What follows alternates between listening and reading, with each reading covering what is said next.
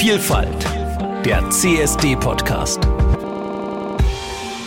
Ja, mein Name ist Uschi Unzen. Wir nehmen den Podcast auf zum Thema Queer Europe, du hast die Wahl. Der CSD in Nürnberg steht ja vor der Tür und für alle, die mich nicht kennen, ich bin Politrek Queen, arbeite bei, für die AIDS-Hilfe mit, äh, arbeite für Fliederlich mit, arbeite bei Radio Z, bei den Radio Gays mit und bin Stadträtin in Nürnberg seit Mai letzten Jahres. Und mit mir im Studio ist äh, Lukas. Hallo, ja, ich bin Lukas, bin 24 und ich bin seit 2018 im Vorstand der Jugendinitiative bei Fliederlich tätig. Das ist die Jugendeinheit oder Jugendgruppe von Fliederlich. Ähm, und zusätzlich bin ich seit Oktober 2019 Mitgründer im CSD-Verein Erlangen. Und wir unterhalten uns jetzt mal über Queer Europe. Du hast die Wahl. Was bei Queer Europe äh, als erstes auffällt, ist, dass wir ja in Europa ein Ost-West-Gefälle haben und das Gefühl, oder was heißt das Gefühl, das wird stärker. Ähm, also ja im Westen, irgendwie Portugal, Spanien, Frankreich, werden die Gesetze für queere Personen immer besser oder immer ja moderner, äh, angepasster. Und im Osten jetzt gerade, was wir in, in Ungarn erlebt haben oder in Polen oder auch in Tschechien äh, mit der Äußerung des Präsidenten in Tschechien über Transpersonen und über den geplanten oder bald stattfindenden CSD in Prag. Das hat einen starken Kontrast äh, und es besorgt junge Menschen und ja generell queere Personen. Also aktuell ist äh, das ein ein Kinderbuchautor, der ein queeres Kinderbuch geschrieben hat in Ungarn, äh, vor zwei Wochen Ungarn verlassen musste, weil er äh, mit Todesdrohungen massiv eingeschüchtert wurde und daraufhin mit seinem Partner das Land verlassen hat. Ähm, wir haben aber auch gute Nachrichten. Ähm, es gibt ja trotzdem allem ähm, eine Pride-Bewegung auch in Budapest. In Budapest waren es mehrere zehntausend Menschen, die letztes Wochenende eben gegen Viktor Orban und seine Politik mit Regenbogenfahnen demonstriert haben. Wir werden zum CSD Nürnberg fünf Gäste aus unserer Partnerstadt Krakau begrüßen können, mit denen in Austausch stehen. Eine Woche später werde ich nach Krakau fahren zum CSD. In Polen selber, also es gab vor zwei Wochen gab es ein ganz tolles Lied in ihr heißt es, anders als die anderen, von zwei äh, queeren Aktivisten, die letztes Jahr in der Corona-Krise in den LGBTI-freien Zonen Regenbogenmasken verteilt haben. Und das finde ich ganz toll. Und dann hat mich jetzt wieder heute aktuellen Hilferuf erreicht von es gibt drei, vier Aktivisten, die den Atlas des Grauens verfasst haben. Das heißt, sie haben alle LGBTI-freien Zonen auf einer Polenkarte verzeichnet und diese LGBTI-freien Zonen verklagen die jetzt auf Schadensersatz. Und da geht es halt wieder mal dran, Geld zu sammeln, damit die die Strafen bezahlen können. Was, was versucht ihr da zu machen? Über die Stadt Nürnberg oder? Nee, das macht jetzt die Stadt Nürnberg mal nicht. Das geht über All Out. All Out ist so ein äh, weltweites Internetforum. Äh, die eben solche Sachen finanzieren. Da kann man spenden und die leiten die Gelder weiter. Sehr gut, ja. Aber in Krakau, weil du es vorhin angesprochen hast mit der Stadt Nürnberg, letztes Jahr haben wir in Krakau das Beratungszentrum DomEQ, wo also drei unserer Krakau-Gäste herkommen, unterstützt. Da hat unser Oberbürgermeister auf meine Initiative hin einen Brief an den Präsidenten der Stadt Krakau geschrieben.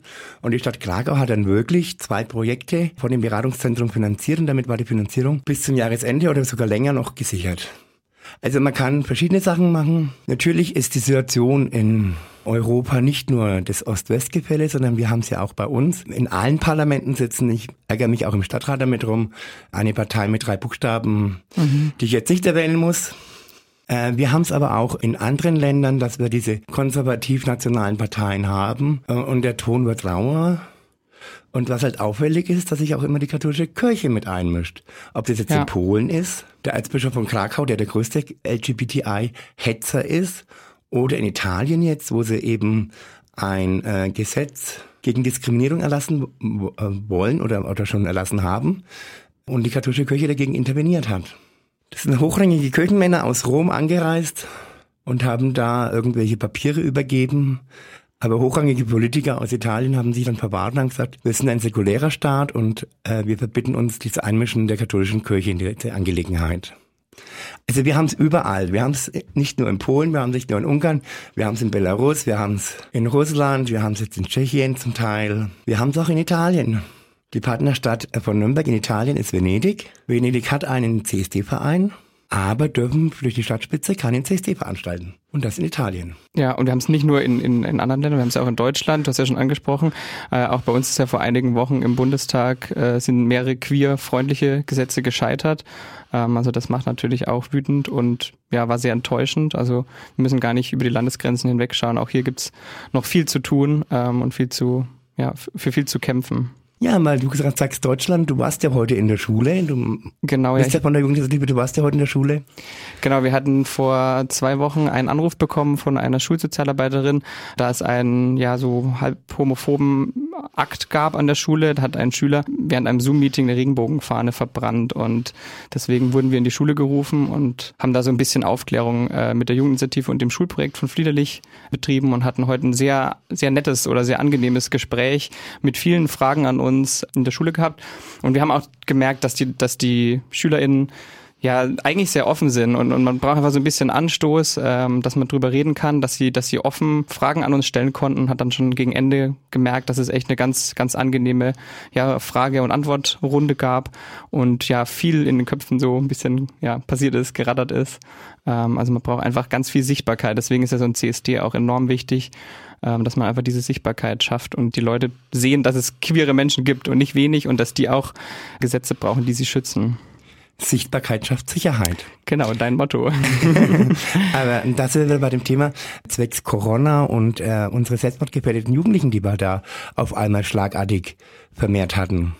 Mhm, genau, also Anfang des Jahres kam bei uns häufiger bei Tea Time, das ist unsere spezielle Transgruppe für transidente ähm, Jugendliche und da kamen vermehrt ja Links zu Seiten mit Selbstverletzungen, ähm, suizidalen Gedanken auf und das war für uns natürlich sehr erschreckend. Und dadurch, dass Corona halt die Safe Spaces für queere äh, Personen, vor allem für queere Jugendliche, gerade wenn man jetzt in einem, in einem Elternhaus aufwächst, wo die Eltern nicht, nicht äh, unterstützend sind, ist das natürlich enorm gefährlich und, und, und belastend, wenn diese Safe Spaces wegfallen. Und dann ist das angestiegen und wir haben da auch ähm, versucht, ja, zusammen mit einem, mit einem Psychologen äh, drüber zu sprechen und das irgendwie einschätzen zu können ja, wie brisant es gerade ist, aber das, das hat gezeigt, dass Corona echt äh, in der queeren Community viel angerichtet hat und wir haben auch viel weniger Leute gehabt bei uns in der Jugendgruppe und hoffen, dass jetzt nach Corona ähm, immer mehr zu uns kommen ähm, und auch vor allem wieder neue junge Leute. Das ist alles sehr eingebrochen.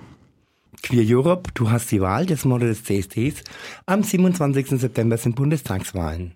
Für alle, die über 18 sind und wählen gehen dürfen, bitte geht wählen und wählt demokratische Parteien. Und wer sich mehr zum Thema Queer Europe, du hast die Wahl, zu den Bundestagskandidaten oder aus Nürnberg informieren möchte, der hat am Donnerstag, den 5. August die Möglichkeit.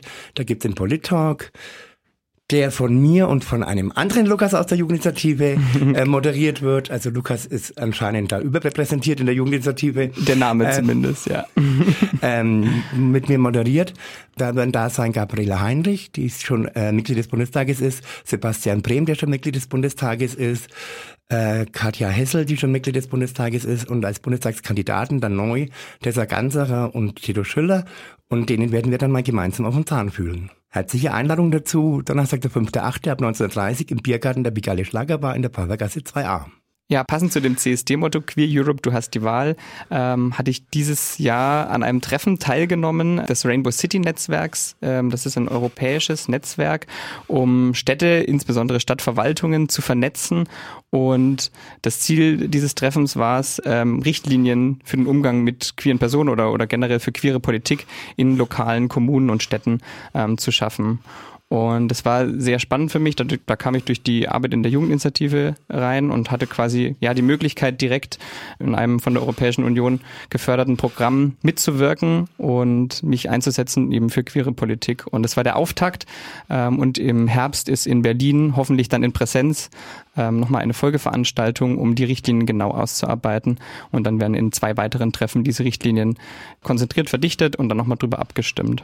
Tja, da bin ich gespannt, was dann die Stadt Nürnberg davon umsetzt. Da bin ich auch sehr gespannt, ja. Wir haben jetzt dieses Jahr sehr viel mit der Stadt Nürnberg gesprochen und sehr viel Austausch betrieben. Das war vielleicht durch Corona auch so ein bisschen positiv sogar beeinflusst. Es war leichter, Meetings zu organisieren über Zoom oder Teams. Und wir hatten da ja mehrere Gespräche mit der Stadt. Gestern war jemand vom Gesundheitsamt da und hat gefragt, was so die, die Bedürfnisse der queeren Jugendlichen, insbesondere auf, auf ja, Blick der Gesundheit oder die Gesundheit, die psychische ähm, und körperliche Gesundheit ist. Und ja, wir hoffen, dass da sich in Nürnberg noch einiges tut. Es gibt auf jeden Fall noch genug Bedürfnisse, die noch nicht äh, gestillt wurden.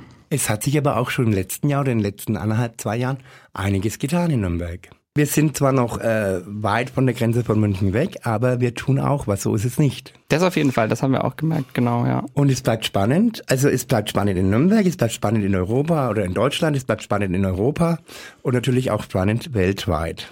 Deswegen. Ja, es ist ganz wichtig, sich einzusetzen, also kommt zum CSD, unterstützt die Demonstrationen und ja, setzt euch ein für, für Vielfalt und Toleranz. Ähm, das ist kein Status quo und man muss ja tagtäglich eigentlich sich dafür einsetzen, dass keine Rückschritte passieren. Ich meine, das hatten wir vor, am Anfang der Sendung, ähm, wenn man auf Polen und Tschechien schaut oder Ungarn, ähm, das geht schnell, dass es wieder zurückgeht. Also es ist nicht in Stein gemeißelt, deswegen immer dafür einsetzen. Deswegen werden wir am Samstag vor der Demo auch an die verfolgten Homosexuellen im Nationalsozialismus insbesondere, aber nicht nur, sondern überhaupt an die Verfolgung von Homosexuellen weltweit gedenken mit einer Kranzniederlegung.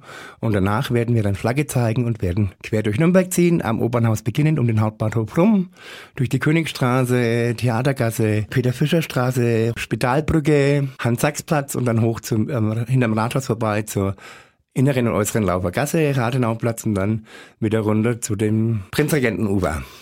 Und dann sind wir hoffentlich in zwei Stunden angekommen. Und ich hoffe, dass es dann allen trotzdem Spaß macht, auch wenn die Partytrucks dieses Mal wegfallen müssen, Corona-bedingt. Aber das ist wichtig, Flagge zeigen, mitmachen, dabei sein, sich einbringen. Unsere Städtepartnerschaften wollen auch gepflegt werden, auch die queeren Communities. Und es ist alles äh, von ein oder zwei oder drei Personen nicht zu stemmen. Genau, ist ganz wichtig, äh, dass sich so viele wie möglich beteiligen, durch Banner malen, bei der Demonstration teilnehmen.